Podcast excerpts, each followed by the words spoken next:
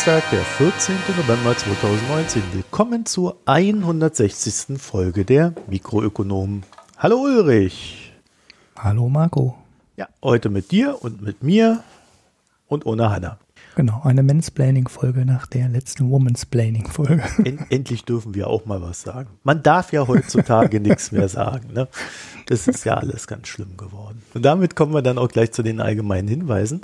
Denn die Nele Heise hat einen Aufruf gestartet. Etwas kurzfristig, aber äh, sie hat mir da mitgeteilt, die Frist wird um zwei Wochen verlängert. Nele ist ja wissenschaftlich mit Podcasts beschäftigt Mhm. Also im Gegensatz zu uns, wir sind die Menschen, die das praktisch umsetzen.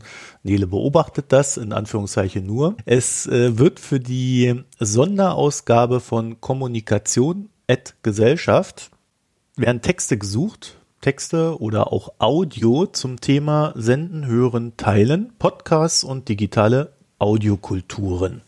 Das heißt also, wenn ihr so einen kleinen wissenschaftlichen Einschlag habt und euch mit Podcasts beschäftigt, dann wäre das genau die Anlaufstelle, bei der ihr ein Abstract bis 15.11. einreichen hättet können.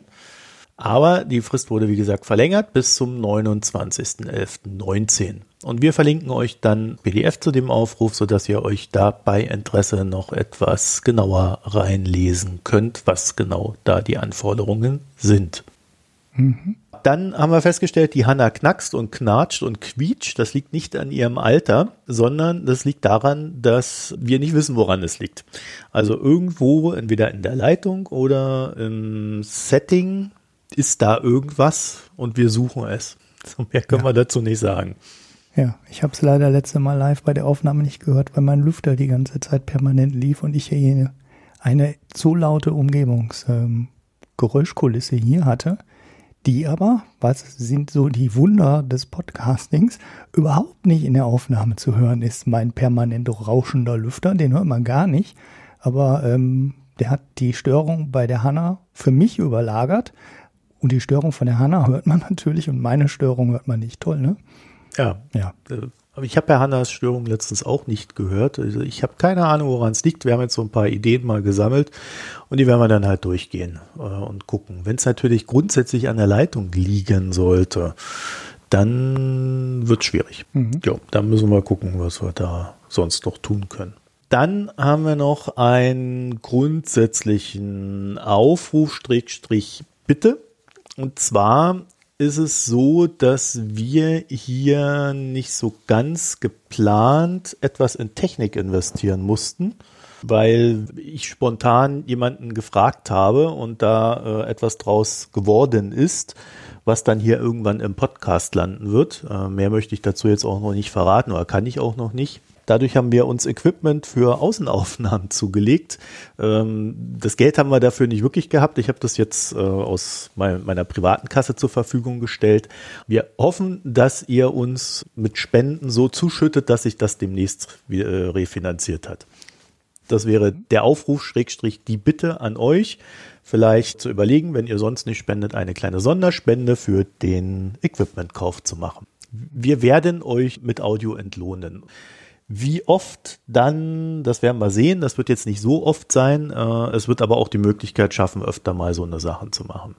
Also das ist so ein sehr langfristig gedachtes Ding jetzt. Das war ja schon äh, der Aufruf zur Spende, der ja bei uns am Anfang immer äh, verklausuliert ist als vielen Dank für die Spenden und Daueraufträge in den letzten mhm. Wochen, mhm. Schrägstrich der letzten Woche. Und ansonsten freuen wir uns natürlich, wenn ihr uns Ach, ich weiß ja was, ich, ich habe keinen Bock mehr auf Audiofiles. Ich sag das, ich streiche das jetzt hier raus. Wenn ihr, ihr schickt ja eh keins, nicht mal der Ulrich macht Audiofiles. Also, ihr könnt uns Lob, Kritik und Hinweise in welcher Form auch immer per äh, E-Mail an mikronomen.posteo.de senden. Und ihr findet uns auch auf Twitter at Mikroökonomen mit OE und auf Reddit sowie auf Facebook. Dort ebenfalls jeweils Mikroökonomen mit OE. Mhm. Reddit haben wir zum Beispiel nach der letzten Folge eine kleine äh, AI-Diskussion gehabt. Dazu kann ich sagen, äh, wir werden da ja Anfang Dezember eine Aufnahme haben zu diesem Buch AI Superpowers und werden da dann sicherlich auch solche Fragen wieder in dem Reddit dann drin stehen, äh, unter der letzten Folge mit diskutieren. Ach ja, wir haben auch noch eine Internetseite www.mikroökonomen.de. Mhm. Falls euch der subtile Hinweis auf unsere Bankkontodaten in den Show Notes nicht auffallen sollten, findet ihr auf äh, der Website dann oben so einen Knopf Spenden. Da steht dann auch nochmal alles. Und damit wären wir bei unserer allseits beliebten Rubrik Wir sprechen nicht über. Und wir sprechen heute nicht über äh, ein sehr denkwürdiges Ereignis, lieber Ulrich, mhm. dass die Anleihen von Griechenland weniger rentieren als die Anleihen von Italien. Sprich, mhm. wenn man jetzt in italienische Anleihen investieren würde, würde man mehr Rendite bekommen. Und das heißt, im Finanzmarkt spricht einfach nur, die Finanzmärkte vertrauen Griechenland mehr als Italien. Ja erstmalig seit dem Griechenland ein Bach runtergegangen ist. Ja, das heißt, Italien hat jetzt die schlechteste Qualität aller ähm, Euro-Zonenländer. Rating OO. Ja, man muss jetzt sehen, das ist wahrscheinlich nur bei einer Laufzeit, ne? Also Griechenland, also geht ja auch gar nicht anders. Griechenland hat ja gar keine ganz langen laufenden Anleihen mehr am freien Markt, ne? Nur die neu emittierten, das sind so alles so relativ kurzlaufende.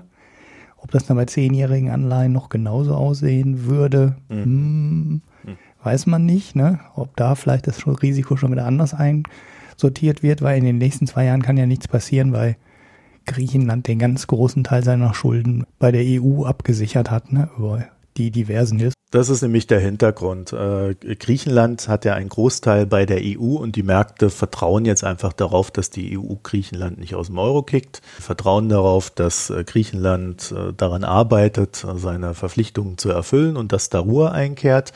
Und ich denke, im Gegensatz zu Italien, wo der dann doch immer wieder so ein Aufbegehren kommt, wir wollen das nicht, wir wollen das anders machen und dadurch Unruhe entsteht, die die Märkte verunsichern. Ja, da ist, glaube ich, der Grund zu finden und mein Handy mache ich jetzt auch aus oder leise. Ja. Ja, also ich würde mal sagen, ähm, wenn du jetzt äh, bei den griechischen Anleihen in der Laufzeit gehen würdest, wo die sich dann, naja, wieder mit 50, 60 oder 70 Prozent am freien Markt refinanzieren müssten, dann wäre die, An die Rendite der griechischen Anleihen wahrscheinlich wieder höher als die der italienischen. Ja, zumindest jetzt, ne? weil die haben ja immer ja. noch da irgendwie 160, 180 Prozent BIP-Verschuldung. Also mhm. habe ich jetzt nicht aktuell auf dem Schirm, aber viel hat sich da ja im Kern nicht getan. Also da darf man sich auch nichts vormachen. Ne? Das nur mal so als allgemeiner Hinweis. So, und unsere zweite Sache ist, naja, ich wollte mal über Industriepolitik reden.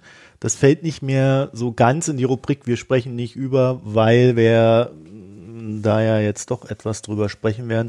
Das Problem an der ganzen Sache ist, ich kriege das Thema nicht zusammen. Heißt, wir haben äh, alle mitbekommen, Herr Altmaier hat einen Vorstoß gemacht, dass wir doch in Deutschland, Schrägstrich Europa, eine Industriepolitik fahren sollen, die dem Chinesen etwas entgegenstellt wieder der gelben Gefahr. Daraufhin gab es eine große Diskussion. Wir haben ja auch hier in unserem kleinen Podcast äh, beim ökonomischen Quartett mitgewirkt, haben diskutiert. Und das Problem an der ganzen Sache war, also eigentlich war niemand dafür.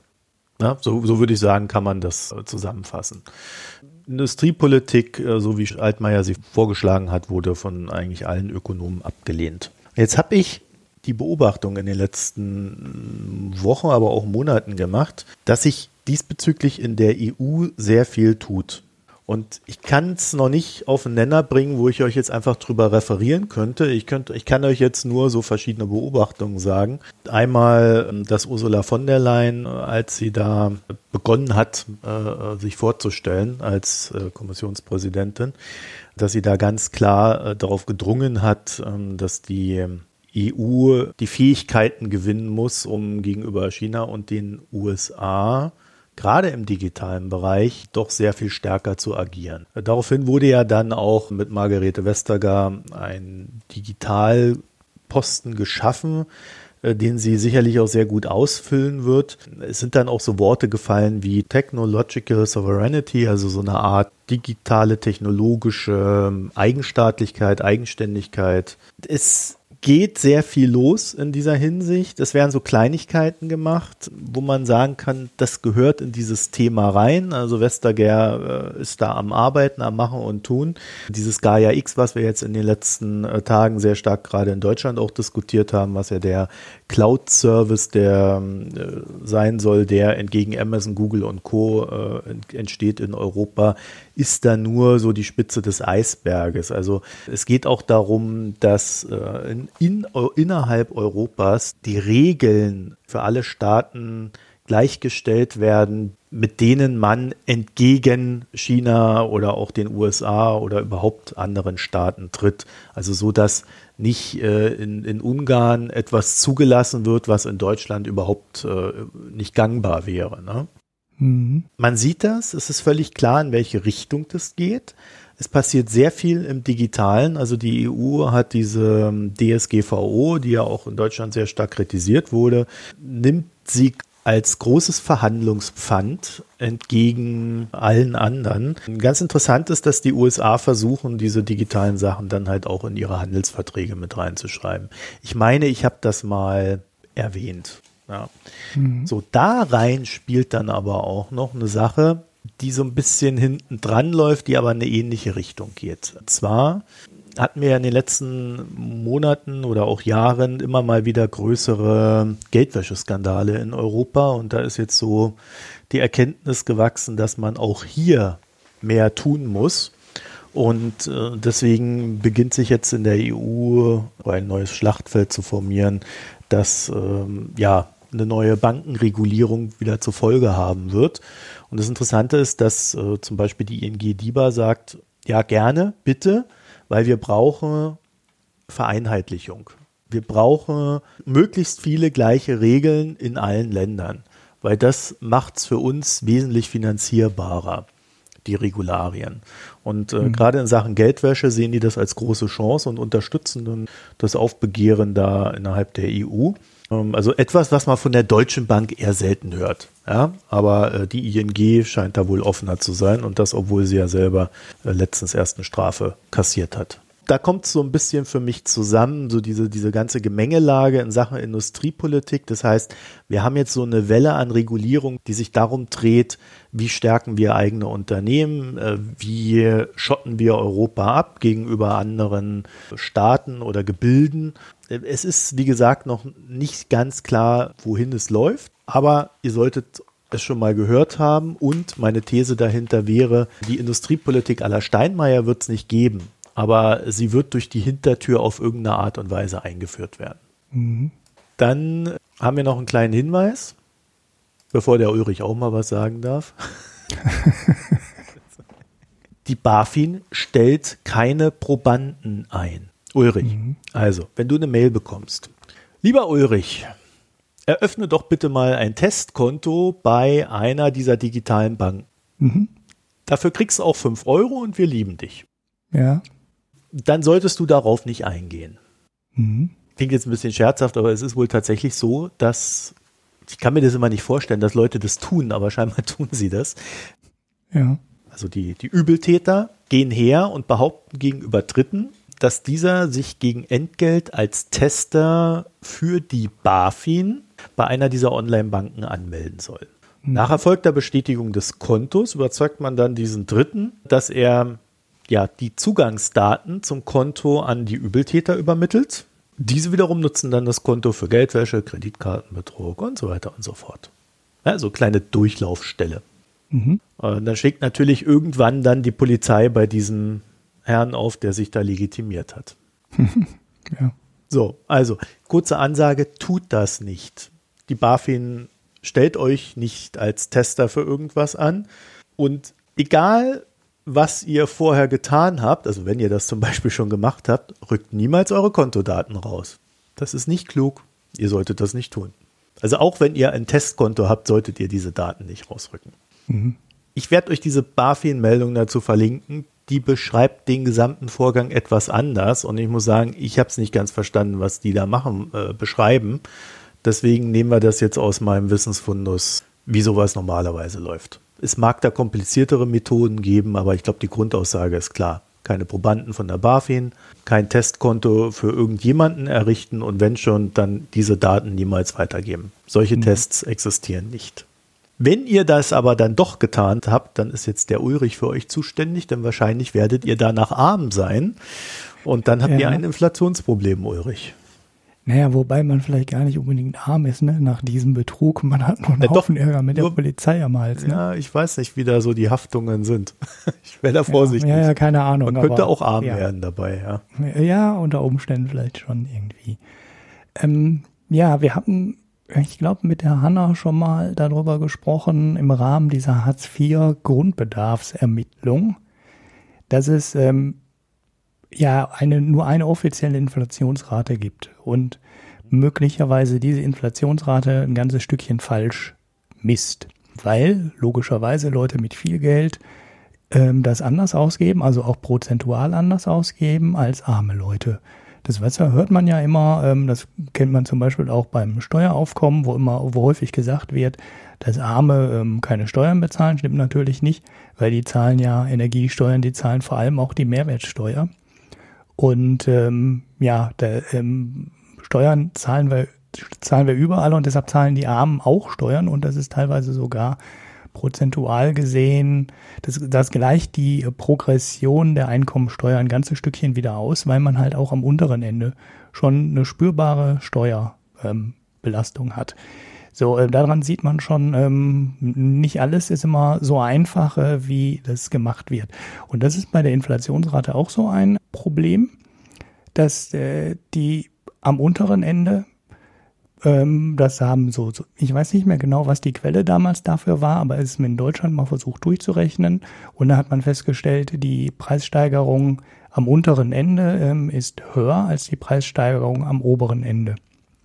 Jetzt habe ich vor kurzem eine Studie gefunden über einen Artikel im Atlantic, der ähm, sehr aufwendig und auf einer sehr großen oder breiten Datenbasis diesen Effekt mal in den USA nachgemessen hat und ähm, sich dabei auch nur auf die Umsätze im Einzelhandel beschränkt hat. Also so eine Verschiebung der Inflationsrate könnte ja zum Beispiel auch entstehen, sagen wir mal zum Beispiel über Miete. Ne? Also die Leute, die gut verdienen oder die reich sind, die haben halt eine Immobilie und äh, wohnen mietfrei. Und die Leute, die halt ärmer sind, zahlen Miete. So, wenn die Mieten jetzt stark steigen, dann haben die Armen eine höhere Inflation und die Reichen, die dann unter Umständen sogar die Wohnung vermieten, ähm, profitieren sogar noch davon, ohne dass sie selber höhere Mieten bezahlen müssen. Ähm, um diesen Effekt geht es nicht. Es geht wirklich nur um den, ähm, um den Einzelhandel. Und selbst wenn man ähm, nur den Einzelhandel berücksichtigt, kommt diese Studie auf eine Inflationsrate bei den Armen, also der untersuchte Zeitraum ist 2004 bis 2015, der die Gesamtinflation äh, für die Ärmeren um 0,4, also 0,37 Prozentpunkte ganz genau ähm, erhöht. Und 0,37 Prozentpunkte hört sich jetzt nicht so wahnsinnig viel an, aber bei einer Inflation, die so bei 2, liegt, ist halt äh, der Unterschied zwischen 2 und ähm, dann gerundet 2,4 Prozent halt schon ein spürbarer Unterschied. Und das Ganze, ähm, das Ganze summiert sich halt auch über den Lauf der Jahre ähm, ja, 2004 bis 2015, da kommt halt schon was zusammen, wenn das äh, ja 10, 12 Jahre lang am Stück passiert. So, ähm, Datenbasis für die Untersuchung waren ähm, Scannerkassen, also waren Daten von Nielsen, die ähm, so Versuchsfamilien haben, die jeden Einkauf an der Scannerkasse selber einscannen oder beziehungsweise halt eine Rechnung, auf der man die Produkte erkennen kann, bei jedem Einkauf mitgeben und dann ein Speisen so. Und dann macht Nielsen da drauf so klassische Verbraucheruntersuchungen. Ne? Die wollen natürlich wissen, welches Einkommen hat dieser Haushalt. Und dann gucken die halt, welche Produkte sich in welchen Haushalten, mit welchen Einkommen und äh, mit welchem Hintergrund auch immer, wie gut verkaufen. Da kann man dann Produkte für bauen für die Zielgruppen, man kann Werbung danach gestalten und und und. Nielsen ist halt so ein großes Marktforschungsinstitut.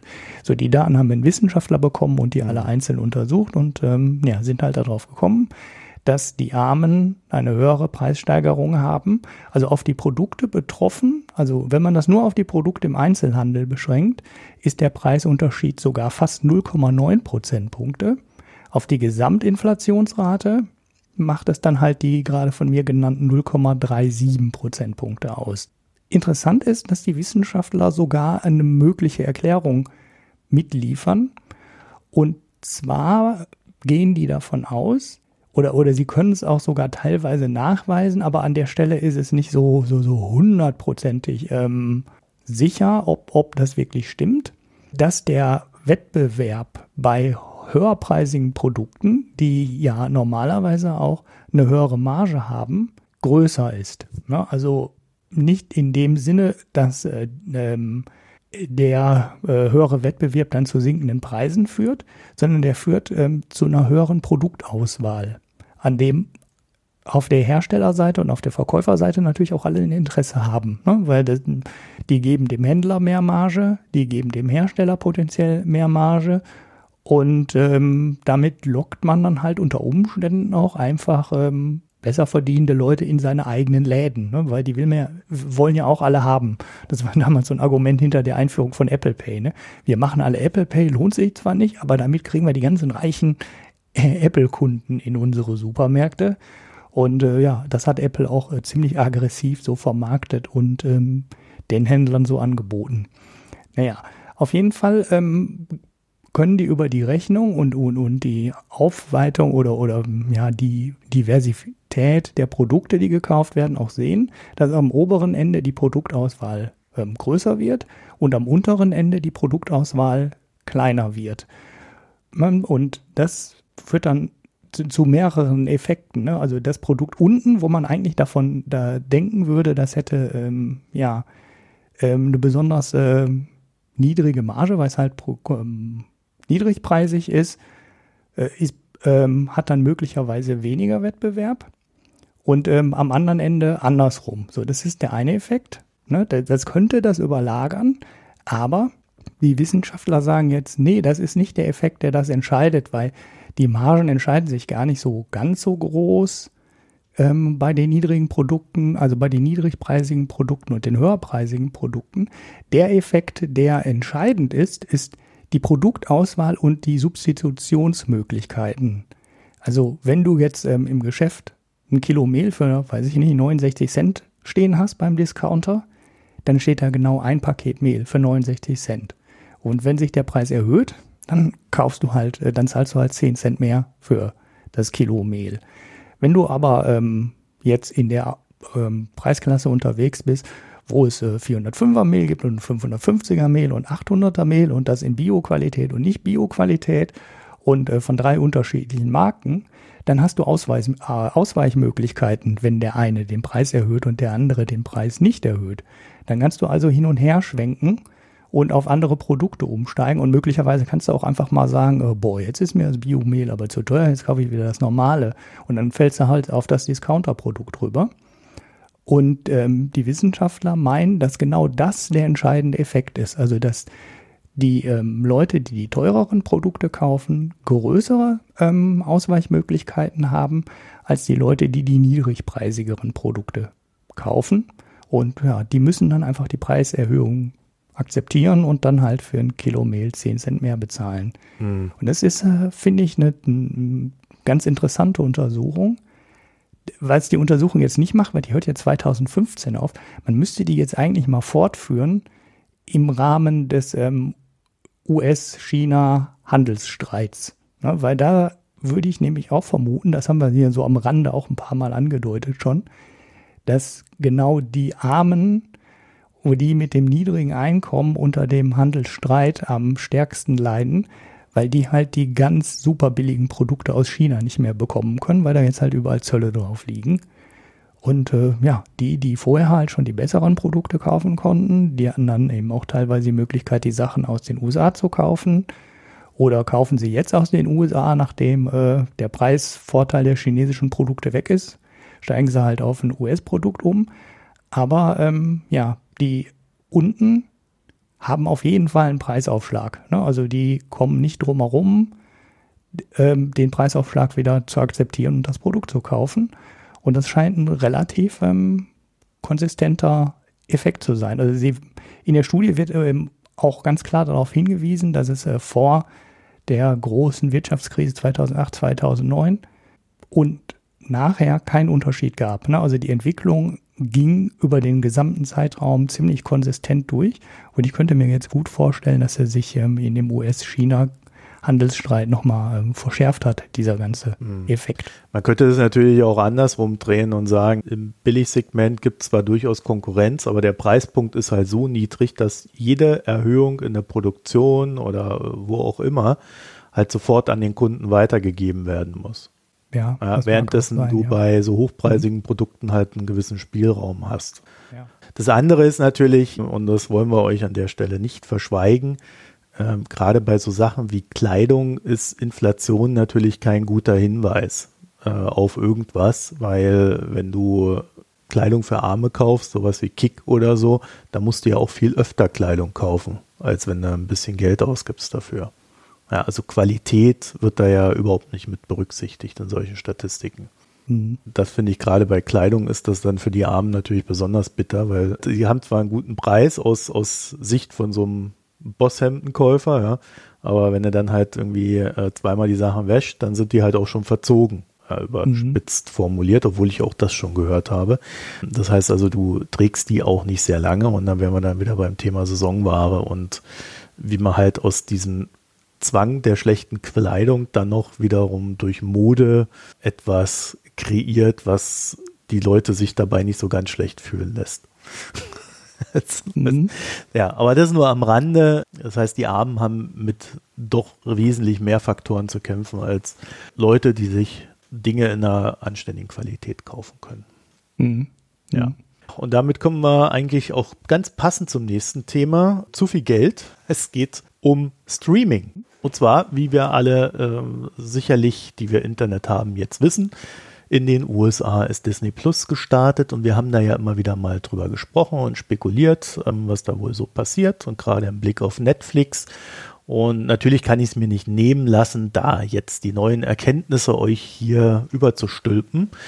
Und Disney hat am ersten Tag doch einen ziemlichen Achtungserfolg erzielt, würde ich sagen. Und zwar haben sie direkt am ersten Tag 10 Millionen Abonnenten gewonnen. Mhm. Ja. Also wirtschaftlich war es ein Achtungserfolg.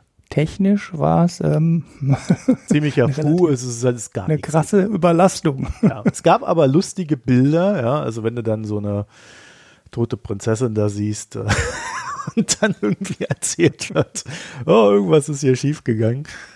Also ich weiß nicht, ob das noch kinderkompatibel ist, wenn die dann. Also technisch äh, war der Service völlig überlastet. Also damit hatten sie wohl nicht gerechnet, dass gleich am ersten Tag so viel Kunden da drauf stürmen. Aber gut. Was Deutschland betrifft, das ist noch eine Weile hin, bis es bei uns äh, Disney Plus geben wird. Also am 31.03.2020 ist es geplant und es wird dann 7 Euro im Monat kosten oder 70 Euro im Jahr. Da muss man sagen, im Gegensatz zu Netflix, ne, wo du ja kein Jahresabo mit Rabatt abschließen kannst, schenken sie dir da quasi zwei Monate. Ne? Mhm. Ist erstmal erfreulich. Über den Preis selbst will ich gar nicht so viel spekulieren und an, an Meinung verlieren.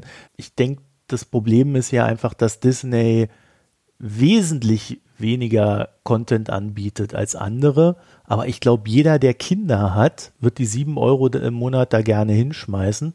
Äh, einfach weil er dann immer das Ding anmachen kann und die Kinder gucken können, was sie wollen. Mhm. Das ist übrigens auch der Grund, warum ich Netflix momentan noch nicht so sehr in Konkurrenz zu Netflix sehe. Also da würde ich eher sagen, so Netflix, ja, die haben auch ein Kinderprogramm, aber da ist Disney definitiv weiter vorne. Hm, na gut, sie haben auch die ganzen Marvel-Filme, ne? Und äh, ja eben. Ja, aber ist das kinderkompatibel? Also würdest du ein sechsjähriges Kind vor Superman setzen? Die haben doch aber auch die süße Prinzessin und so weiter. Ja, die Frage ist auch. Und dann ja werden die Kinder auch noch gesagt, älter und dann wollen sie dann das kannst du die sehen. Kinder davor setzen, so ohne dass du auf die aufpassen musst. Das stimmt ja bei Disney auch. Dann kannst du wahrscheinlich einfach so ein, so ein Alter eingeben und dann. Ja, das mag sein, ja. da werden die schon dran gehen. Also Disney ist ja das Unternehmen, das definitiv. Ähm, aber gut, das werden wir dann sehen, wenn es soweit ist. Ähm, aber Disney denkt eigentlich immer so an so Alterssachen. Dann ist gleichzeitig oder, oder kurz vorher gestartet Apple TV Plus. Das Ganze ist jetzt nicht sonderlich aufregend. Es gibt ein paar mittelmäßige Serien da drauf, kostet irgendwie 5 Euro im Monat und wenn du irgendwie ein iPhone oder ein iPad gekauft hast, kriegst du es ein Jahr kostenlos. Mhm. Ja, also ich habe es jetzt Jahr kostenlos, habe aber noch gar nichts gesehen. ist, ja, ich habe die Kritiken gelesen und gedacht, oh, pff, kein Bock. So, also damit haben sie mich jetzt auch noch nicht gereizt. Dann geht's weiter, HBO Max. Dahinter steht Time Warner und die wiederum sind von AT&T gekauft worden. Das Ganze kommt im Mai 2020 und wird dann 15 Euro kosten. Also auch hier HBO Max ist, ja, das würde ich als den eigentlichen Netflix-Konkurrenten betrachten. Also von der Altersklasse her. Also so grundsätzlich ist äh, für mich die Beobachtung, die ich jetzt gemacht habe, gar nicht so sehr an den Services orientiert. Äh, da wird es jetzt halt einen Kampf geben, ob der jetzt wirklich der Preis entscheidend ist. Äh, gerade in den USA würde ich das bezweifeln, weil in den USA ist, wenn du, wenn du ein bisschen Geld verdienst, verdienst du viel mehr als bei uns. Und dann sind diese 15 Euro hier und 7 Euro da oder Dollar dann, also ich glaube, um die geht es da nicht die Leute haben eh irgendwie 100 Dollar im Monat, die sie schon auf irgendwie Cable TV und äh, Streaming schmeißen und da ist dann die Frage, ob, ob da wirklich so, so eine Preissensibilität vorhanden ist. Was mich aber wirklich fasziniert hat an dem Ganzen ist, dass so eine Art Krieg der Produktion entstanden ist. Mhm. Also die Grundannahme von Netflix war immer, und da werden sie jetzt bestätigt, dass sie ohne eigene Produktion nicht dauerhaft werden überleben können. Weil die bestehenden Anbieter aus dem Cable-TV und Satellitenbereich werden irgendwann anfangen, Streaming-Inhalte zu produzieren, also beziehungsweise Streaming anzubieten, Streaming-Services, und dann werden sie auf ihre Film- und Serienkataloge zurückgreifen, die sie ja schon seit jeher selbst produzieren. Das heißt, diese Annahme, würde ich sagen, ist jetzt richtig. Netflix kann keine Lizenz von Disney erwerben. Das geht sogar so weit, dass äh, Disney verboten hat, in, in seinen Channels Werbung für Amazon, Netflix und Co. zu machen. Wobei sie dann irgendwann gesagt haben, Amazon ist okay, aber bei Netflix dürft ihr keine Werbung machen. Na, die haben ja auch ein paar TV-Channels da im Hintergrund laufen. Also da wird der Kampf wirklich auf allen Ebenen geführt. Und da, wo er dann wirklich reinschlägt, ist, es gibt halt diesen Hype um Filmproduktionen. Und um da wirklich mal eine, so eine Zahl zu sagen, die Produktionspreise sind gegenüber dem Vorjahr um ein Drittel gestiegen. Mhm.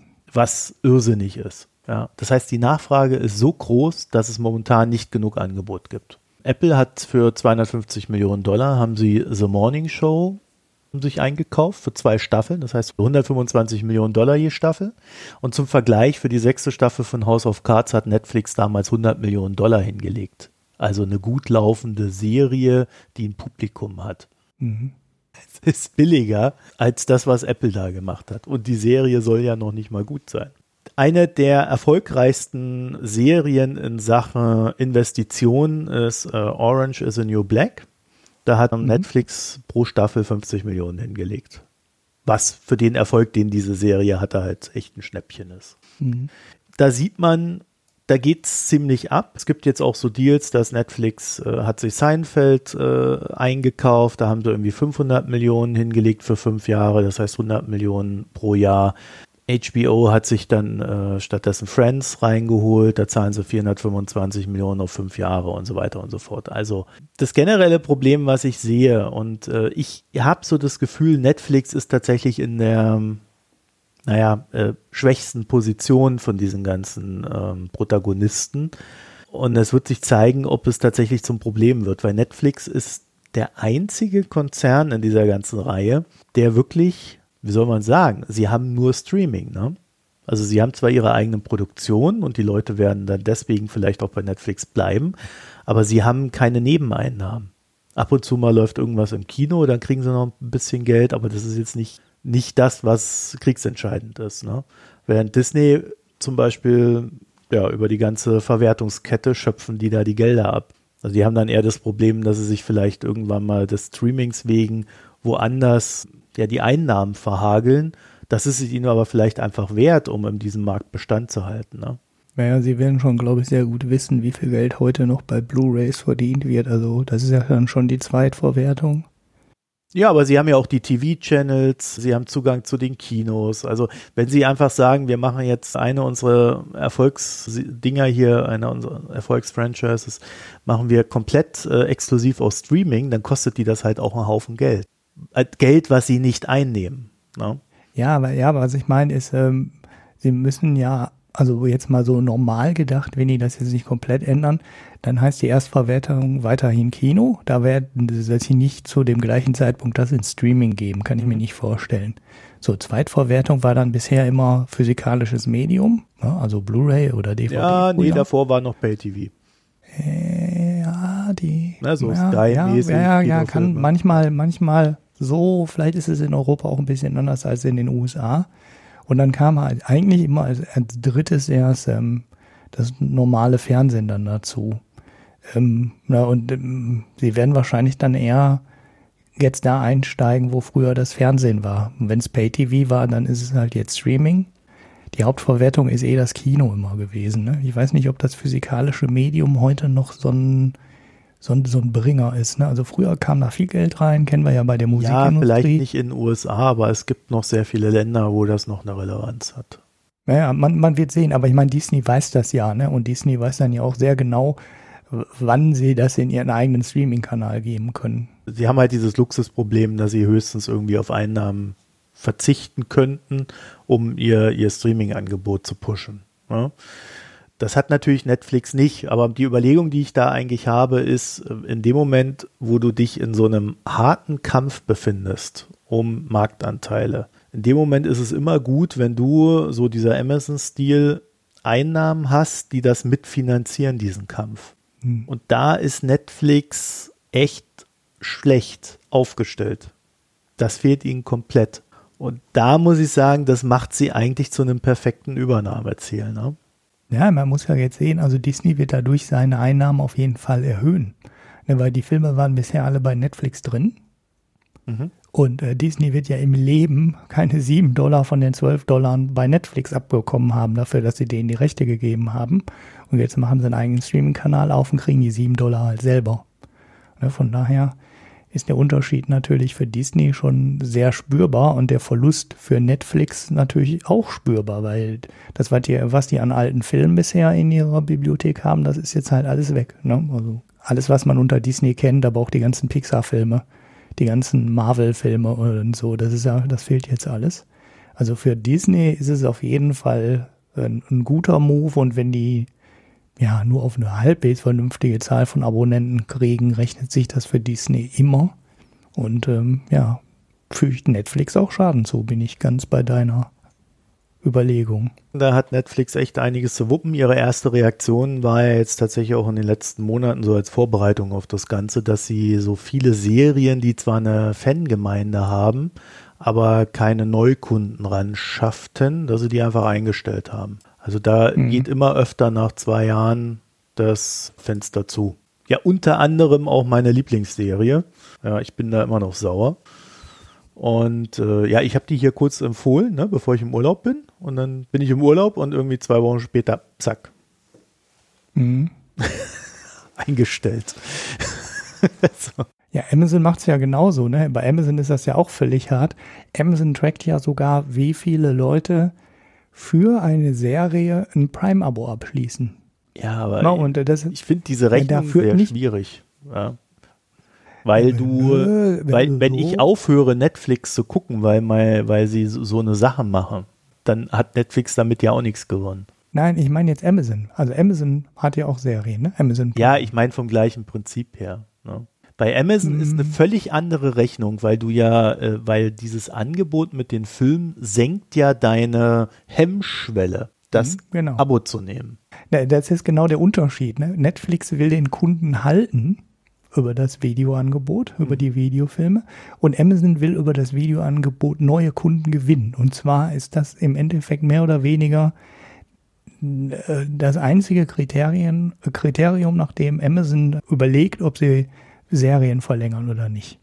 Bringt das neue Kunden oder nicht? Die wollen mit dem ganzen Kram kein Geld verdienen. Ne? Die wollen Prime-Kunden haben. Die müssen mit dem ganzen Videostreaming kein Geld verdienen, sondern die sagen, das reicht, wenn die Kunden an uns gebunden sind, weil sie haben ja dann beim Prime kostenlosen Versand und Hauptsache sie zahlen einmal im Jahr ihr Geld und ja, die anderen Händler müssen alle hart dafür arbeiten, dass der Kunde einmal im Jahr Geld bei denen lässt und die kriegen es einfach so. Ich vereinfache jetzt natürlich, ne? Ja, weil wenn du in Prime erstmal drin bist, ist es natürlich auch äh, sinnvoll, dann dir was zuschicken zu lassen, weil dann äh, lohnt sich das Ökosystem ja auch erst für dich.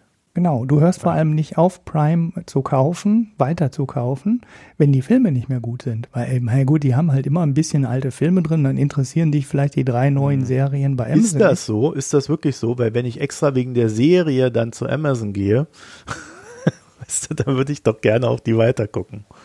Ja, ja, aber der Amazon schmeißt dir halt so viel Kram zusätzlich rein in das mhm. Paket, dass du das dann nicht während, wegen den Sachen kündigst. Und Netflix-Abo kündigst du natürlich, wenn da in den letzten zwei Jahren nur zwei Serien gekommen sind, die dich interessieren und alles andere Schmutz war, dann kündigst du das natürlich. Aber bei Amazon denkst du, ah, da muss ich wieder für jedes Paket bezahlen und, uh, meine Alexa funktioniert nicht mehr und dann bleibst du vielleicht doch eher dabei. Hm. So, jedenfalls die Grundaussage bleibt bestehen. Netflix halte ich für einen sehr guten Übernahmekandidat aus genau diesem Grund. Das muss natürlich nicht so geschehen, aber es gibt natürlich einen Anbieter auf diesem ganzen Markt, der jetzt irgendwie sein eigenes Streaming-Service hat, aber unter mangelnder Bibliothek leidet.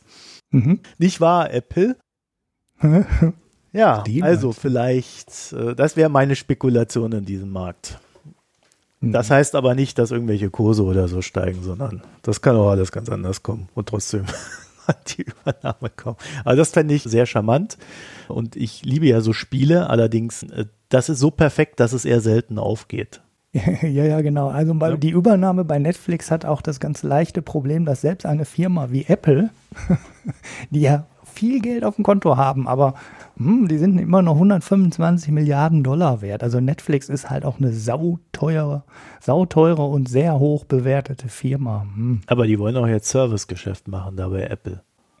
ja, ja, natürlich. Also ähm, was ich bei Apple und dem Streaming-Angebot auch nicht verstehe, ist, warum die nicht ähm, so einen Haufen Zeug da reinwerfen wie bei Prime. Ne, also so Altfilme ja, ja müsste vielleicht. man doch eigentlich billig lizenzieren können. Ich glaube, die wollen noch Geld mit den Filmen verdienen, die sie im iTunes haben. Nee, ich glaube, das interessiert die nicht mehr. Ich glaube, da ging nie wirklich über Umsatz mhm.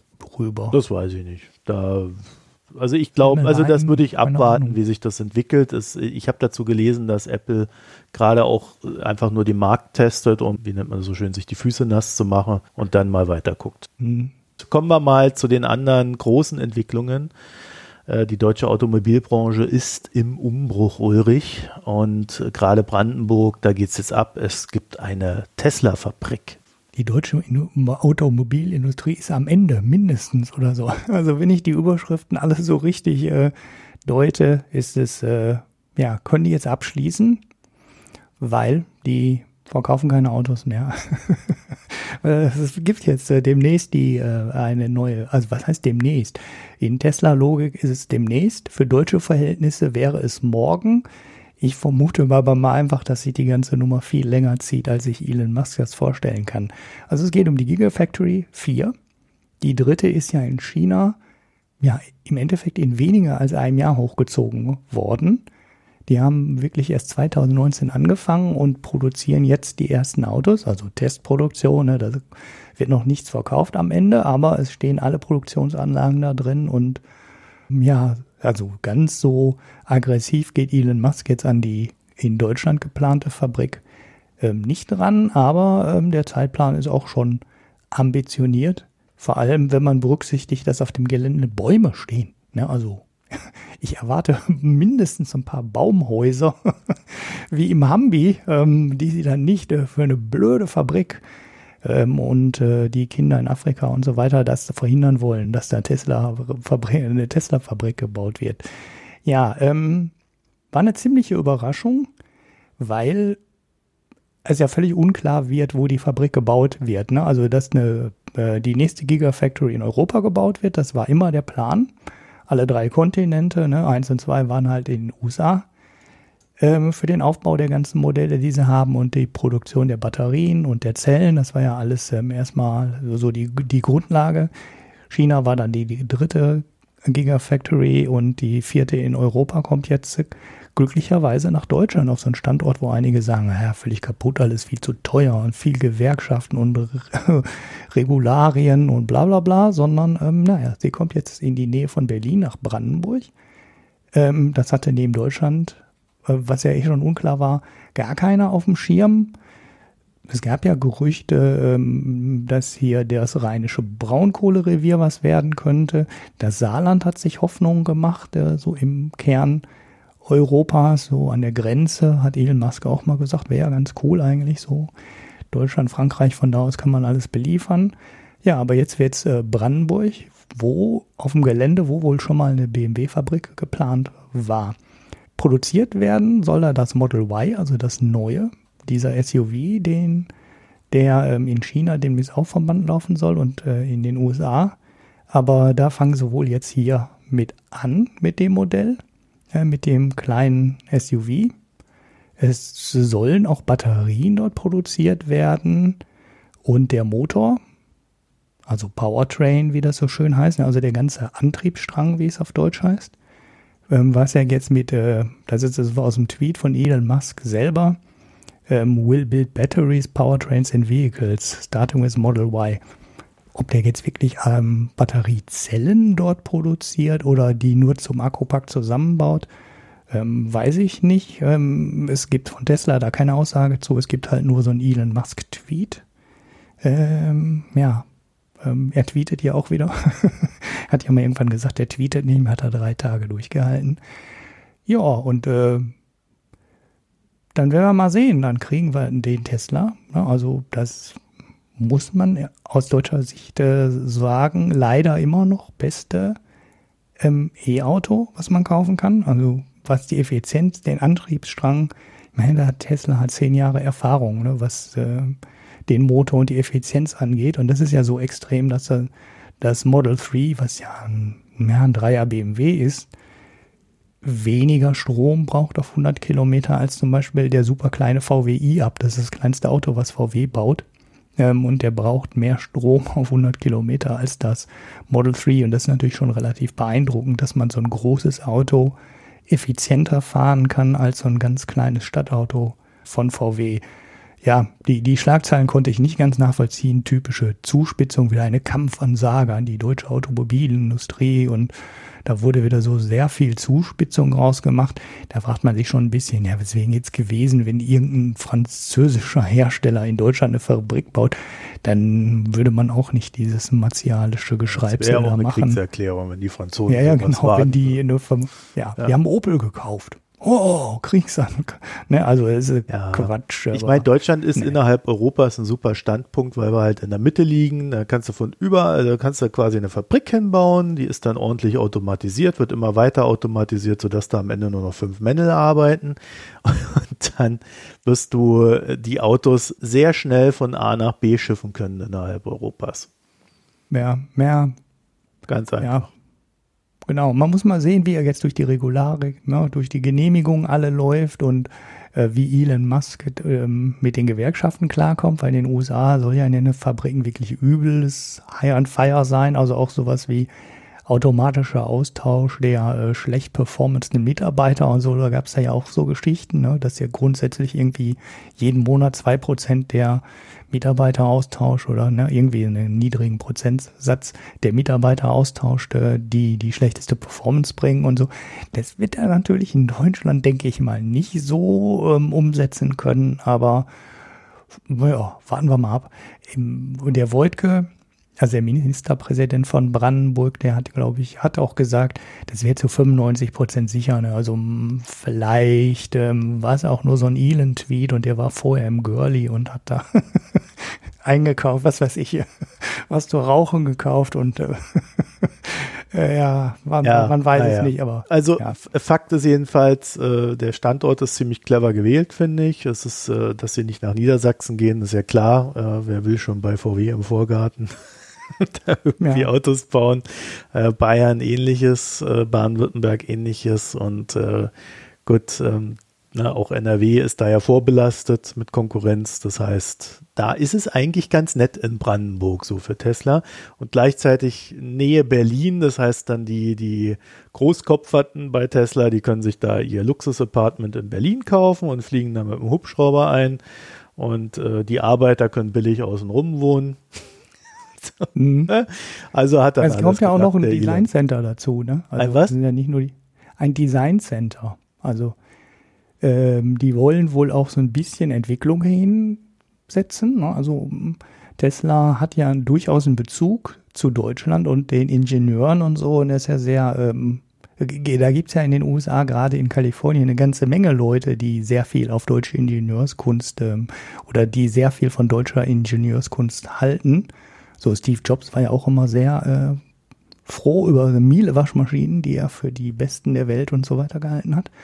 Und Musk ist auch so und äh, vielleicht entwickeln sich, äh, werden da auch noch Autos entwickelt oder Teile von Autos. Ja, entwickelt. die haben ja auch deutsche Zulieferer, so ist es ja nicht. Ja, genau. Das wollte ich gerade sagen. Und dann wird er halt, ähm, da kommt halt so ein Design- und Entwicklungszentrum noch hin. Wie viele Arbeitsplätze das gibt, ist unklar. Wie viel in der Fabrik geschaffen werden, übrigens auch. Manche sagen 10.000, manche sagen 7.000 bis 8.000, weiß man nicht.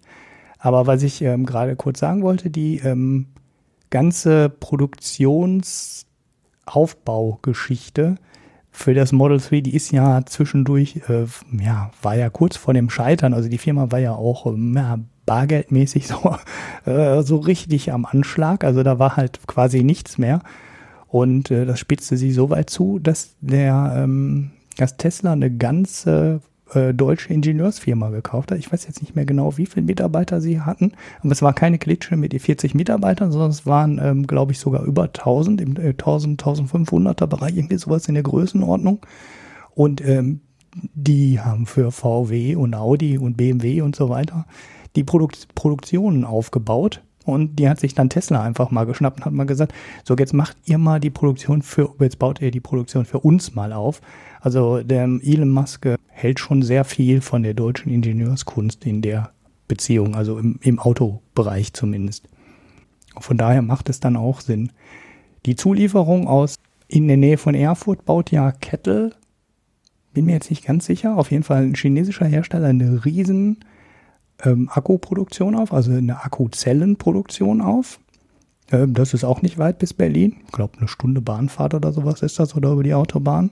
Also da wären die Transportwege auch kurz, zumindest kürzer als zu den meisten anderen Fabriken. Also sonst gibt's glaube ich, noch gar keine unabhängige Fabrik in Deutschland, die Akkuzellen im großen Stil produziert. Und ich meine, es wäre Kettle und das ist, glaube ich, auch der Laden, mit dem ähm, Tesla in China kooperiert für die Produktion, aber ganz sicher bin ich mir da jetzt nicht. Auf jeden Fall hätte er vor der Türe auch schon eine Akkuzellenfabrik, ähm, die er nehmen könnte, wenn er die Akkus nicht selber produzieren möchte macht Sinn, der Standort. Platz ist genug da im Umland von Berlin. Man kommt irgendwann auch mal hin, wenn der Flughafen mal fertig wird irgendwann. Und ähm, ja, guter, äh, gute Nachricht für den Standort Deutschland und äh, ja, ja, sinnvoller Standort auch. Kann nicht schaden. Ne? Sind ja auch gute, ja. wir sind ja hier in Deutschland auch gute Käufer, ne? muss man ja auch mal sagen. Gibt ja, viele Leute, ja, die ein Auto haben. Ne? Ne? Gut. Weil wir so viele Autos haben. Ja. ja. Er hat auch übrigens das äh, Lenkrad gewonnen, ne? dieses goldene ja, Lenkrad. Ach, das ja. Ist ja. Ich habe ich hab da kurz reingeguckt, da stand dann einer von der Bild und ja, also, dass man heutzutage nicht mal mehr ein Auto besitzen darf, ohne dass man angefeindet wird. Da habe ich dann schon wieder weggeschaltet. Und wir kommen jetzt zu den wirklich wichtigen Dingen im Leben. Ja, Ulrich, deine Bildung. Also, wenn ja, du demnächst in den USA äh, studieren gehen möchtest, was du ja schon immer tun wolltest, dann hast du natürlich das Problem, dass du viel zu viel Geld dafür bezahlen musst. Mhm. Ja, also du machst dann dein Studium und kommst dann wahrscheinlich mit 100.000 oder mehr an Kredit aus dem Studium raus. Das Ganze hat sich ja insgesamt auf 1,5 Billionen Dollar angehäuft, so diese Studentendarlehen. Je nachdem, zu welcher Uni du gehst, wird das ja auch äh, teurer als 100.000. Und jetzt entsteht ein neuer Markt und wir interessieren uns ja für Märkte. Du hast dich ja letzte Folge beschwert, dass äh, Politik wie auch die Sachverständigen im Sachverständigenrat, also die Wirtschaftsweisen, zu sehr, zu wenig in Marktschaffung denken. Ja, und hier entsteht ein neuer Markt, nämlich auf Basis eines Modells, das es schon in den 1970ern in Harvard gab. Income Share Agreement. Mhm. Gab es damals, ist dann aber irgendwie ja nicht so schlagkräftig, hat sich's durchgesetzt. Ja, man versucht dort etwas zu beheben, was völlig aus dem Ruder gelaufen ist, also diese Studentenkredite. Und zwar versucht man es dadurch zu beheben, dass man sagt, also statt einem Kredit aufzunehmen, unterschreibst du einen Vertrag. Und in diesem Vertrag gibst du dann, wenn du dann dein Studium fertig hast, gibst du dann einen Teil deines Lohnes für einen Zeitraum X an uns ab. Mhm. Ne? Also für im Regelfall zehn Jahre ist das. Das ist so diese, dieser Zielbereich, zehn Jahre im Regelfall. Es ist ein äh, Prozent, Betrag, den du von deinem Lohn abgibst und der liegt so zwischen 5 bis 15 Prozent. Also ich habe da wirklich sehr verschiedene Zahlen gefunden. Das liegt äh, an der Uni. Also diese Dinger werden sehr gerne über die Unis direkt vertickt. Es gibt aber auch private Anbieter natürlich. Diese 5 bis 15 Prozent deines Lohnes. Das heißt, am Anfang deines, deines Arbeitslebens hast du ja weniger Geld, da verdienst du, was weiß ich, äh, 2000 äh, Euro im Monat oder in dem Fall Dollar. Davon gibt es dann deine 5 bis 15 Prozent ab und später verdienst du ja dann vielleicht äh, 4.000 bis 5.000 Dollar im Monat oder auch mehr. Und dann musst du da auch 5.000 bis 15.000 abgeben. Es gibt eine Sache, die ich echt geil fand bei den Dingern. Es gibt keine Arbeitsverpflichtung.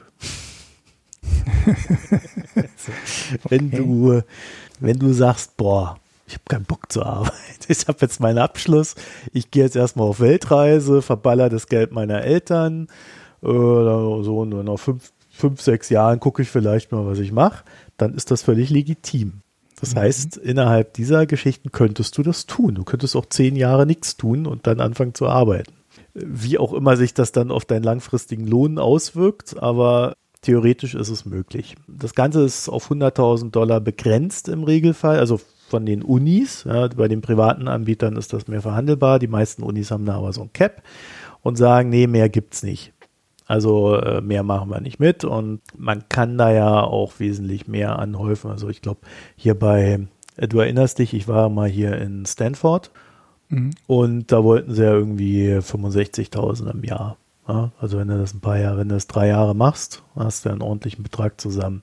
Mhm. Es, also es gibt oftmals ein Cap und mit diesem Cap hast du dann wiederum das Problem, dass nicht alles finanziert ist. Das heißt also, du musst ja nebenher noch arbeiten gehen und dann gibt es echt noch Studenten, die nebenher halt trotzdem noch einen Kredit aufnehmen müssen, mhm. den sie ja dann wiederum abzahlen müssen. Mhm. Das heißt, sie haben weniger Geld an Lohn und noch einen Kredit, den sie bezahlen müssen. Also äh, die kommen da schon echt geschröpft raus ne, für die ersten zehn Jahre. Und daran sieht man, da versucht jemand etwas zu beheben, was halt strukturell kaputt ist, ne? systemisch kaputt. Und wenn du dann hörst, wie hoch die Rendite ist für diese, ja, für dieses ISA nennt sich das, ne? also Income Share Agreement, da ist die erwartete Rendite 10 bis 15 Prozent. Du hast ja gerade angefangen, das Thema einzuleiten mit dem Markt. Ich würde mal sagen, bei einer Rendite von 10 bis 15 Prozent und der ganzen Diversifikation, die in dem Markt drin ist, also ne, die werden ja nicht hingehen, du kaufst ja keinen einzelnen Kredit, sondern du kaufst halt von tausenden Studenten über wahrscheinlich 20, 30 oder 40 Unis verteilt und möglicherweise über, auch über die Studiengänge verteilt ähm, die Kredite quasi ein wenn es funktionieren würde, wären die Renditen nie bei 10 bis 15 Prozent. Äh, Habe ich auch als am Anfang gedacht, boah, ist das eine Riesenrendite. Was man dabei aber berücksichtigen muss, ist, nach zehn Jahren ist im Regelfall Schluss. Das heißt, mhm. du hast diese Rendite für zehn Jahre, so ein Studentendarlehen, ja, was wirklich, ich hatte es ja gerade gesagt, auch höher sein kann.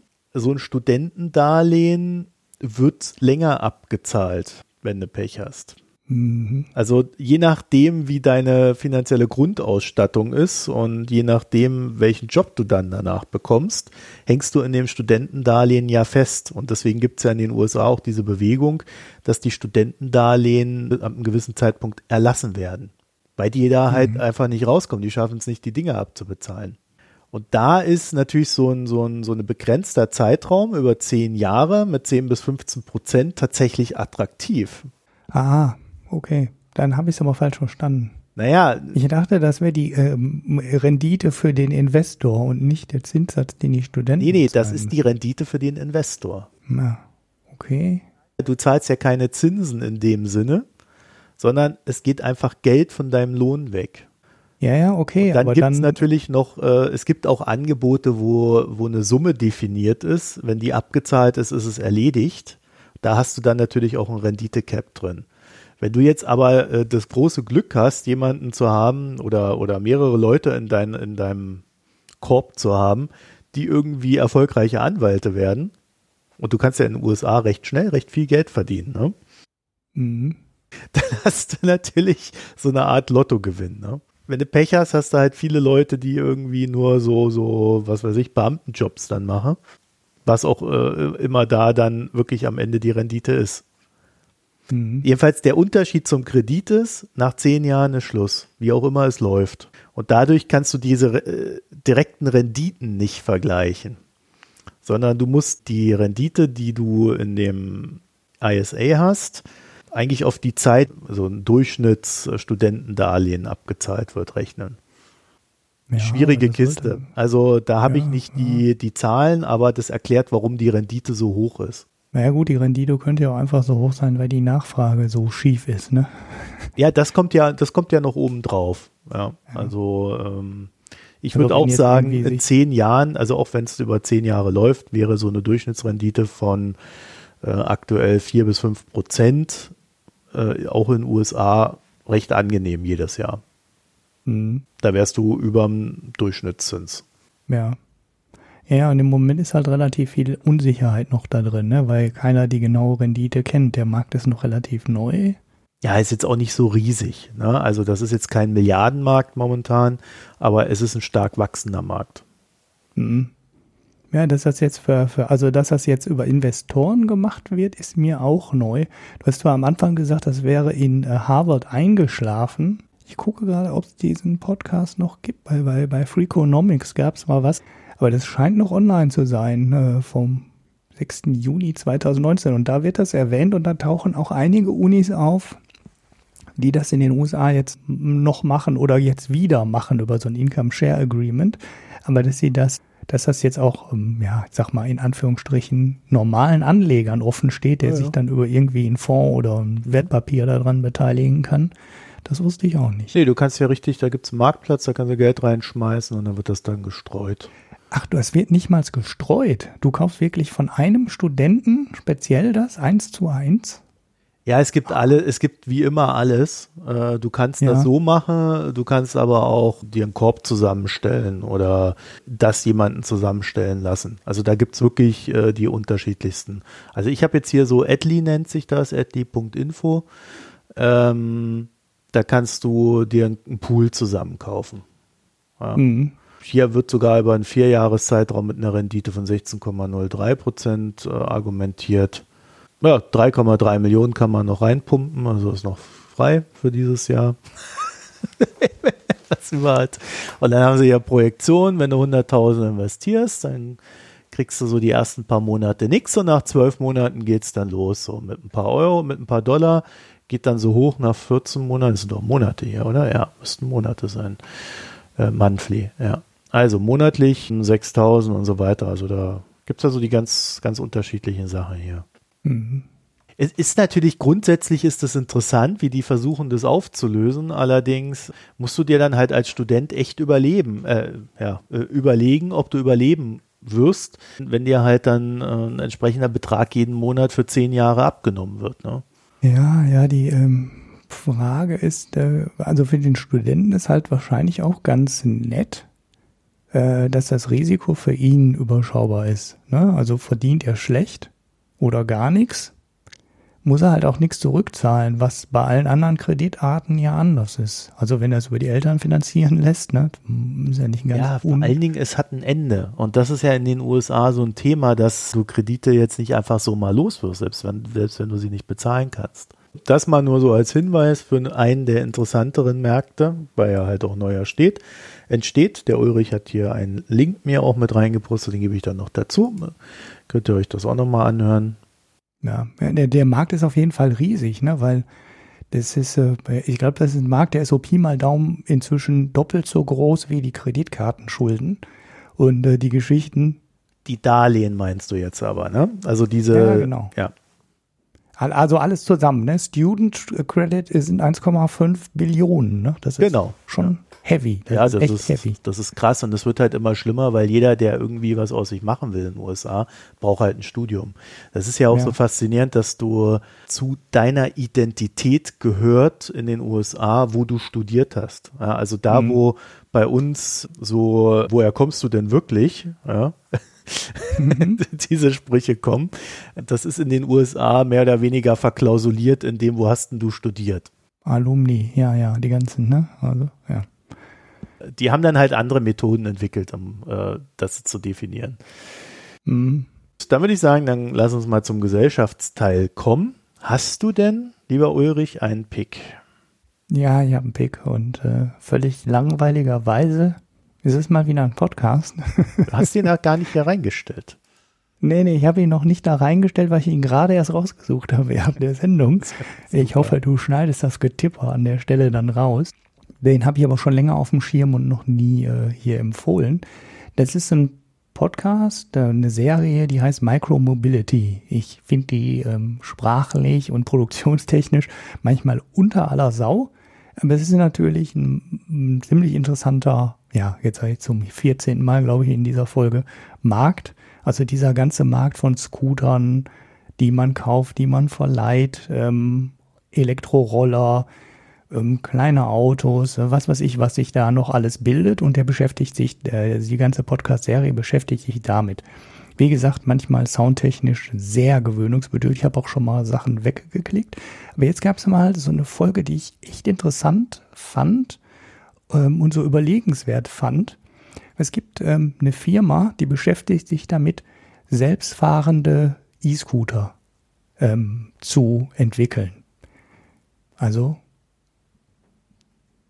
du sagst jetzt gar nichts, weil ich habe ja, was soll ich dazu sagen? Ja, selbstfahrende E-Scooter. Also wenn du doch schon auf so einem Dingen stehst und durch die Stadt fährst, also die Automobilhersteller kriegen es nicht hin, ein selbstfahrendes Auto zu bauen. Wie soll denn jemand hinbekommen, so einen selbstfahrenden E-Scooter zu bauen? Das geht doch gar nicht. So, habe ich gedacht, die Überschrift gesehen von dem Podcast, gedacht, äh, wer ist denn so bescheuert? Aber es geht gar nicht darum, dass der E-Scooter selber fährt. Also ich meine diese elektrischen Tretroller, wie man sie vielleicht auf Deutsch jetzt eher nennen würde. Ja, ja, genau. Also diese kleinen Teile, da habe ich auch gedacht, die, die kannst du doch nicht selbstfahrend produzieren. Wo soll der Laserscanner hin und die Programmierung und was soll das überhaupt? Weil die auf diesen Dingern, ähm, das macht doch Spaß, da drauf zu fahren. Ich will doch gar nicht selbstfahrend haben. Ja, aber ähm, der Gag daran ist, die sollen gar nicht selber fahren, wenn da jemand draufsteht, sondern die sollen selber fahren, wenn keiner draufsteht. Ja, also ja, ändert zum, zur Ladestation zum Beispiel. Oder zum aus Beispiel. dem Weg. Genau, genau oder um den Block. Ne? Du sagst auf deiner App, ich möchte gerne einen Scooter haben und dieses Ding kommt dir einfach schon mal 200 Meter entgegengefahren oder 500 Meter. Also ich, ich habe sofort ein Bild im Kopf dazu. Ich sehe so einen mhm. Roller ohne Menschen rumfahren und dreht den um. ja, okay, das könnte vielleicht passieren. Aber wenn die Dinger doch dann aus dem Weg sind, ähm, hätte man schon mal einen Vorteil. Die könnten zur Ladestation fahren, die könnten aus dem Weg fahren, die könnten dir entgegenkommen Sie könnten zum nächsten Einsatzort fahren. Also der Klassiker halt, äh, die, die stehen irgendwo sinnlos rumgesammelt, weil da eine Großveranstaltung war und für den Rückweg hat sie keiner benutzt. Und dann fahren sie halt wieder dahin zurück, ähm, wo sie benötigt werden. Das Ganze fand ich so interessant, weil die Idee erstmal so also absurd wirkt und äh, beim näheren Nachdenken darüber total plausibel wird. Ähm, die gehen zum Beispiel davon aus, dass sie die ähm, Anzahl der Vermietungen pro Tag dadurch verdoppeln können. Allein das dadurch, dass sie die Dinger dahin fahren, wo sie wissen, dass da nachmittags Nachfrage ist oder morgens Nachfrage ist. Ähm, sie gehen davon aus, dass die häufiger genutzt werden, wenn die näher am Verbraucher sind. Also jetzt nicht nur sich an bestimmten Stellen sammeln, sondern die einfach schon entgegengefahren kommen. Und technisch ist es auch total interessant, weil die die ganzen super komplizierten Fälle, um die sich so ein autonomes Auto kümmern muss, die können die einfach alle ausschließen. Ne? Also das Ding muss ja zum Beispiel gar nicht weiterfahren, wenn die Situation unklar ist. Ne? Dann, dann bleibt das Ding halt stehen. So, die bauen dann halt einen kleinen Sensor ein und sobald sich was vorne im, im äh, Blickfeld bewegt, sagt das Ding, up, up, bleibe ich sicherheitshalber stehen. Und nur wenn nichts los ist auf dem Bürgersteig, fährt das Ding weiter. Also jetzt fangen wir mal, jetzt fangen wir mal mit der Realität an. Die Dinger dürfen auf dem Bürgersteig nicht fahren. Das hat zwar noch ja. keiner kapiert, aber ich habe das extra mal bei der Stadt Köln nachgelesen. Ja. Damit fängt es an. Dann äh, ja, heißt es. Fahrradweg darfst du fahren. Ja, sowas gibt es ja hier in Köln nicht. Also, ja, dann hat ne, Köln weil, also Pech natürlich, natürlich gibt's gibt's sowas, aber äh, ich kann euch mal zeigen, wie das vor meiner Haustür aussieht. Da ist ein Fahrradweg eingezeichnet und genau da, wo die, wo der Fahrradweg ist, parken die Autos. Mhm. so, ja, aber das heißt, die Dinger müssen auf der Straße fahren. Und dann naja, sehe ich das, das schon richtig vor ja. mir. Auf einmal bleibt so ein Ding da stehen oder fährt so ohne, ohne dass einer drauf und, und hinten dran so ein SUV und hupt. Oh, du Scheißteil, ich mach dich platt. ja, ja, gut, aber dann macht das Ding in Köln, also dann ja. dieses, diese Idee halt in Köln keinen Sinn. Ne? Aber ähm, die entwickeln dieses ja. ganze Selbstfahren total zurückhaltend, total defensiv und sagen dann halt, wenn sich da was bewegt, bleiben wir stehen. Ne? Wir wollen keine Unfälle mit den Dingern bauen sondern nur wenn der Bürgersteig frei ist oder der Fahrradweg frei ist, nur dann fahren wir ähm, selbstständig. Mhm. Und ne, sie überlegen, also sie, sie vermessen alles selber, ne? also sie sagen ganz genau, so hier sind äh, Blöcke, da können die Dinger fahren und äh, es gibt Blöcke, die wollen gar nicht überall funktionieren, sondern die sagen genauso, so hier ist eine Gegend, die haben wir vermessen, da kennen wir den Bürgersteig, da kennen wir die Fahrradwege, wir wissen, wo wir fahren dürfen und nur dann fahren die dann. Und die denken sogar daran, ähm, einfach in das Ding eine doofe Kamera einzubauen. Und wenn sie nicht weiter wissen mit dem Teil, dann greift halt ein Mensch in, äh, in irgendein Fernsteuerzentrum ein und steuert das Ding dann von Hand einfach weiter, was er über die Kamera machen kann.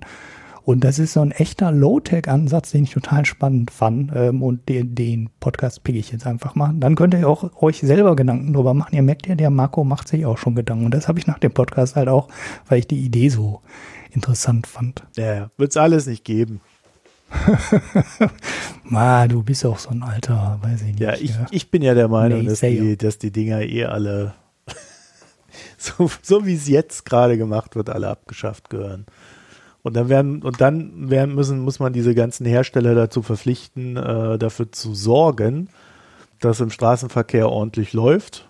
Und dann werden die meisten schon mal aufhören. Es gab ein Jahr, bevor die Teile hier in Deutschland zugelassen worden sind, gab es in den USA die sogenannten Scooter Wars. Und danach sind die erstmal alle in den Städten ja, verboten worden. Zumindest da an der mhm. Westküste. Portland, San Francisco, wo du es dir ausdenken kannst. Erstmal ein Verbot. Lag unter anderem auch daran, dass man da mit den Füßen abgestimmt hat, sprich die Leute haben die Dinger ins Meer gekickt. Es entwickelte sich dann auch ein sogenannter Weitwurfwettbewerb. Das heißt, man hat so ein Ding genommen, sich gedreht und dann so weit wie möglich geschmissen. Also da gab es dann verschiedene äh, Möglichkeiten, wie der Mensch mit den Füßen und Händen abgestimmt hat. Und nach dem Verbot äh, haben die Städte dann gesagt, so Jungs, also jetzt wollen wir erstmal von euch sehen, dass ihr das, äh, dass ihr ein Konzept hat, habt, wie man das ordentlich macht, dass die Leute, die so ein Ding fahren, nicht andere Menschen auf dem Fußgängerweg belästigen, dass sie nicht überall im Weg stehen und so weiter und so fort. Deswegen kommen jetzt wahrscheinlich auch so eine Ideen daraus. Und ich habe mich halt damals gefragt, als ich dann hier gesehen habe, dass unser Freund Dr. Andy Scheuer das ja mal einfach so durchgedrückt hat, wieso man in Deutschland da nicht in der Lage war, aus den Erkenntnissen, die in den USA gewonnen worden sind, ja, zu lernen und es von Anfang an richtig zu machen. Ja.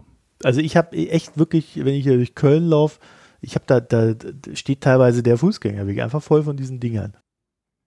Ja, das, ist das Problem würde ja die Firma dann lösen, ne? indem die Dinge nur zum Rand fährt. Ja, es ist nicht sehr ja. realistisch, aber es würde das lösen, ja.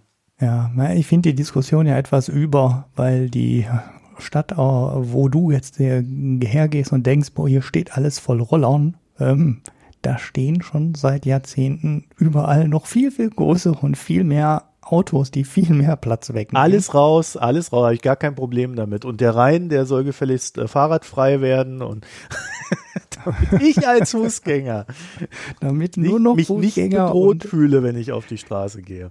Ja, und Straßenbahn fahren. Ja. Okay. Ja. ja. Nee, äh, das Problem ist ja oftmals die Bauweise. Ich finde zum Beispiel in Köln am Rhein ist, es, ist das beste Beispiel. Da sind halt früher sind da einfach Leute lang gelaufen. Dann irgendwann mhm. kamen die Radfahrer auf, dann haben sie sich gedacht, naja, geben wir halt frei für die Radfahrer. Dann hast du dann aber ein paar Stellen, wo du, wo zwei Fußgänger aneinander vorbeilaufen können. So, dann kommen dann noch die Fahrräder oben drauf und jetzt äh, kommen noch die Roller oben drauf.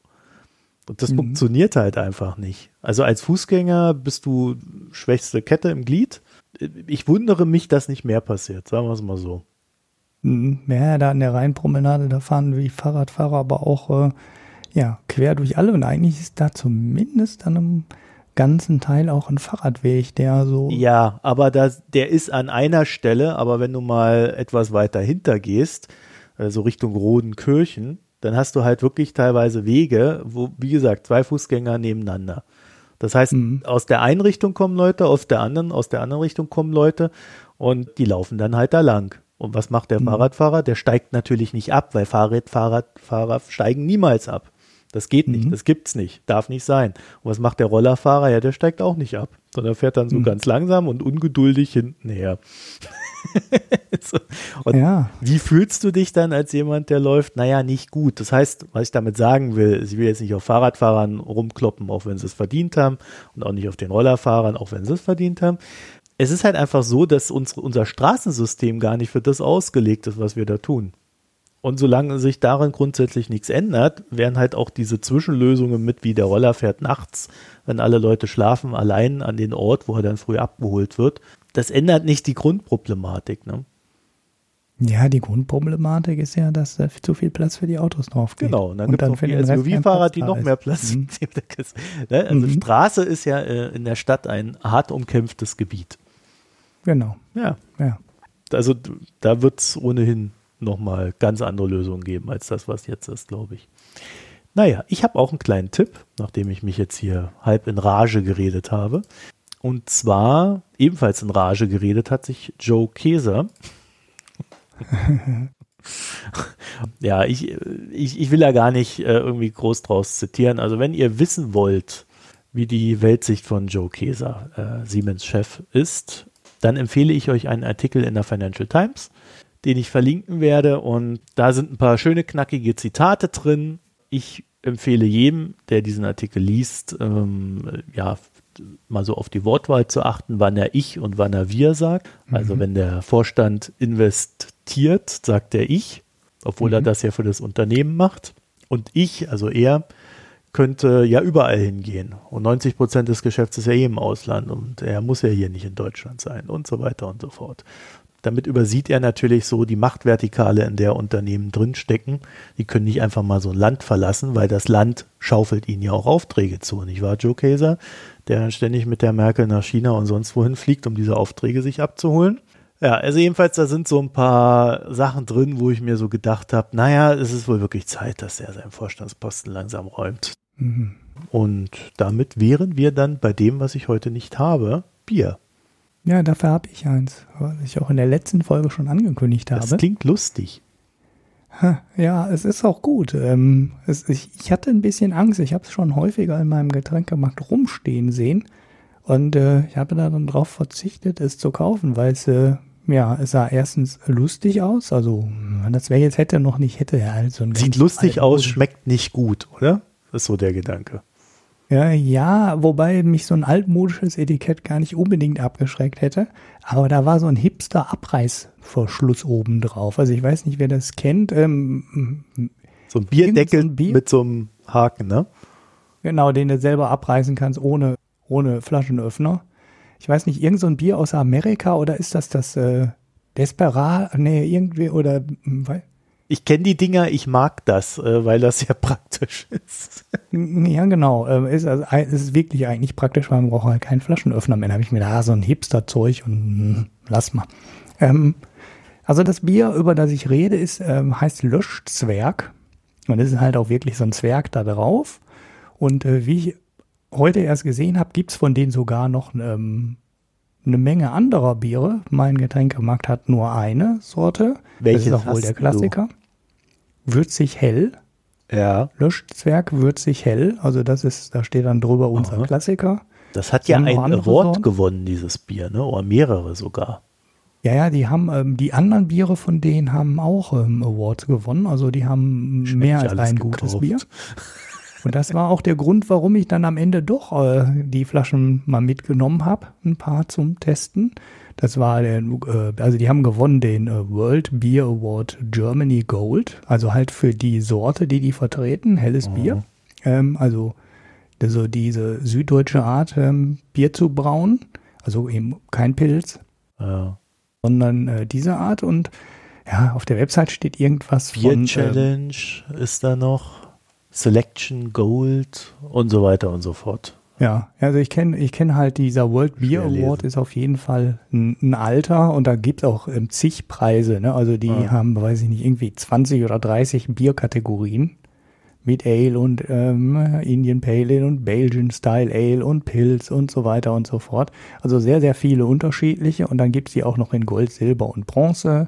Und ja, äh, die kenne ich halt, das ist ein ganz alter Award und der hat auch einen sehr guten Ruf, ähm, weil er so alt ist und weiß er eben auch nicht äh, 150 Einreichungen gibt und dann gewinnen davon 100 Biere irgendwas, äh, wie das bei manchen Weinetiketten ist. Also bei so Weinpreisen, da gibt's ja so Medaillen, da gewinnt irgendwie die Hälfte der eingereichten Preise in, in Bronze, Silber oder Gold irgendwie so eine Medaille. Also da geht's halt nur darum, möglichst viele Einreichungen zu bekommen und dann Etikett da drauf, so ein Ding da drauf kleben zu können. Und der Hersteller oder derjenige, der die Medaillen verleiht, der kriegt dann halt äh, pro Wein, der eingereicht wird, halt ein Tausender und dafür gibt er dann halt viele äh, Medaillen. Aber dieser World Beer Award, der ist äh, von so einer Kritik zumindest bisher ähm, nicht betroffen, weil das sehr streng ist und da wirklich wenig Biere überbleiben, die das Ding dann da kriegen. Und Gold ist dann halt schon eine Hausnummer. Und das ist halt auch wirklich ein sehr gutes Bier. Die Beschreibung auf dem Etikett, ich glaube, es steht sogar auf dem Deckel drauf, bin mir nicht ganz sicher, ist halt würzig hell. Und ja, der, der klassische Geschmack ist halt wie von so einem hellen Bier, wie es in Süddeutschland halt sehr viele gibt, aber ist halt auch wirklich ein ganzes Stückchen würziger. Und wo ich jetzt zum Beispiel so bei so einem Schlappeseppel sage, das schlappert man so weg, das ist so eins meiner Referenzbiere in dem Bereich, ist das äh, ganzes Stückchen würziger auf der Website steht was von offener Bottichgärung.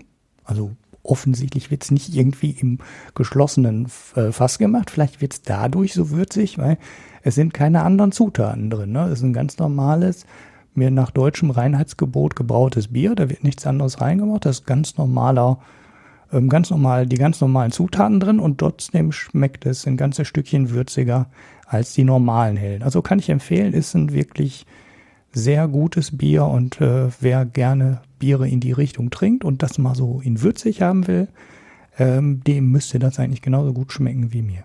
Hm. Ja, und die anderen kriege ich halt alle nicht. Die haben auch noch einen Pilz und das Kellerbier hat ähm, den World Beer Award in Bronze gewonnen. Mhm. Und dann haben sie noch das Pilz, das hat aber äh, so zwei andere Medaillen bekommen, aber nicht äh, einen von diesen begehrten World Beer Awards. Sie haben dann auch nur einen ähm, mhm. World Beer Award in Gold gewonnen, was dann noch zeigt, dass der relativ rar ist. Na gut. Okay, also am Ende zählt doch nur eins, also es hat geschmeckt. Genau. Soll ich meine Punktzahl vergeben? Neun von zehn. Neun von zehn? Ja, gut. Ja, es also war das, ja dann schon, das hat ja dann schon mehr als geschmeckt. Ne? Also eine 10 kannst du für so ein Bier nicht verge vergeben, weil dafür ist es eigentlich noch zu normal. Ne? Dafür müsste noch irgendwie sowas ganz Besonderes an dem Bier sein. Aber es ist äh, ähm, äh, ja ein sehr gutes Bier. Also habe ich auch schon nachgekauft wieder. Das ist gut. Okay, gut. Dann wären wir damit am Ende, denn ich habe ja kein Bier getrunken die Woche und werde auch in absehbarer Zeit nie wieder Bier trinken. Oh. ja, keine also Ahnung, ergibt nicht. sich gerade nicht. Ich habe irgendwie andere Sachen zu tun in dem Kopf. Von daher, ja, kann es sein, dass ich in nächster Zeit mich da eher bedeckt halte. Mal gucken. Vielleicht mhm. ergibt es sich. Ja. Ne? Wir sind ja nächste Woche ja. unterwegs. Vielleicht äh, hast du da ja ein Bier dabei, ha, das ich dann trinken gucken. müsste. Ja. Ja, weil das ist ja dann warm, das ist ja auch doof, oder? Ich könnte es dir ja dann übergeben und dann trinken. Ja, dann trinke ich, wenn es kalt ist. Ja, also ihr Lieben, dann sind wir hiermit am Ende der Folge angelangt. Wir sind dann nächste Woche wieder da und bis dahin könnt ihr euch die Zeit vertreiben auf unserer Internetseite www.mikroökonomen.de mit OE. Und dort gibt es den heiß begehrten Spenden-Button. Ja, oder einen Knopf, mhm. Spenden, Ausrufezeichen, da drückt man drauf und findet alle wichtigen Informationen, die man braucht, wenn man uns spenden möchte. Und das wollt ihr ja, weil wir uns Hardware zulegen mussten, unerwartet. Und ja. ähm, diese Hardware äh, finanziert werden muss. Und ähm, ansonsten verbleibt uns noch auf Reddit hinzuweisen. Das wird ja ganz gut angenommen, habe ich so das Gefühl. Und auch auf die Internetseite. Äh, dort dann aber die Kommentare. Ähm, dort könnt ihr also Kommentare hinterlassen und in Reddit bei Mikroökonomen mit OE dann auch entsprechend. Und Facebook, da verbreitet der Ulrich zwar immer was, aber da guckt irgendwie keiner von uns so richtig rein. Also wenn ihr irgendwas Wichtiges habt, was euch auf der Leber liegt, äh, dann eher so im Reddit, auf Twitter oder auf der Internetseite. Ja, ja, ja, bei Facebook werde ich auch, ich werde schon aktualisiert, wenn da jemand drauf antwortet. Ja, also so ja, ist es nicht.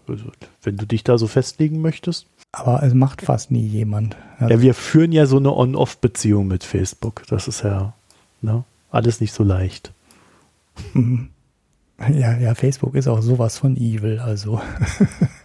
ja, ihr habt das Gefühl, ich hänge mehr auf Instagram rum als auf Facebook, auch wenn es natürlich dann am Ende wieder Facebook ist. Ne? Ja. ja. Naja, also bis dann demnächst. Tschüss. Tschüss.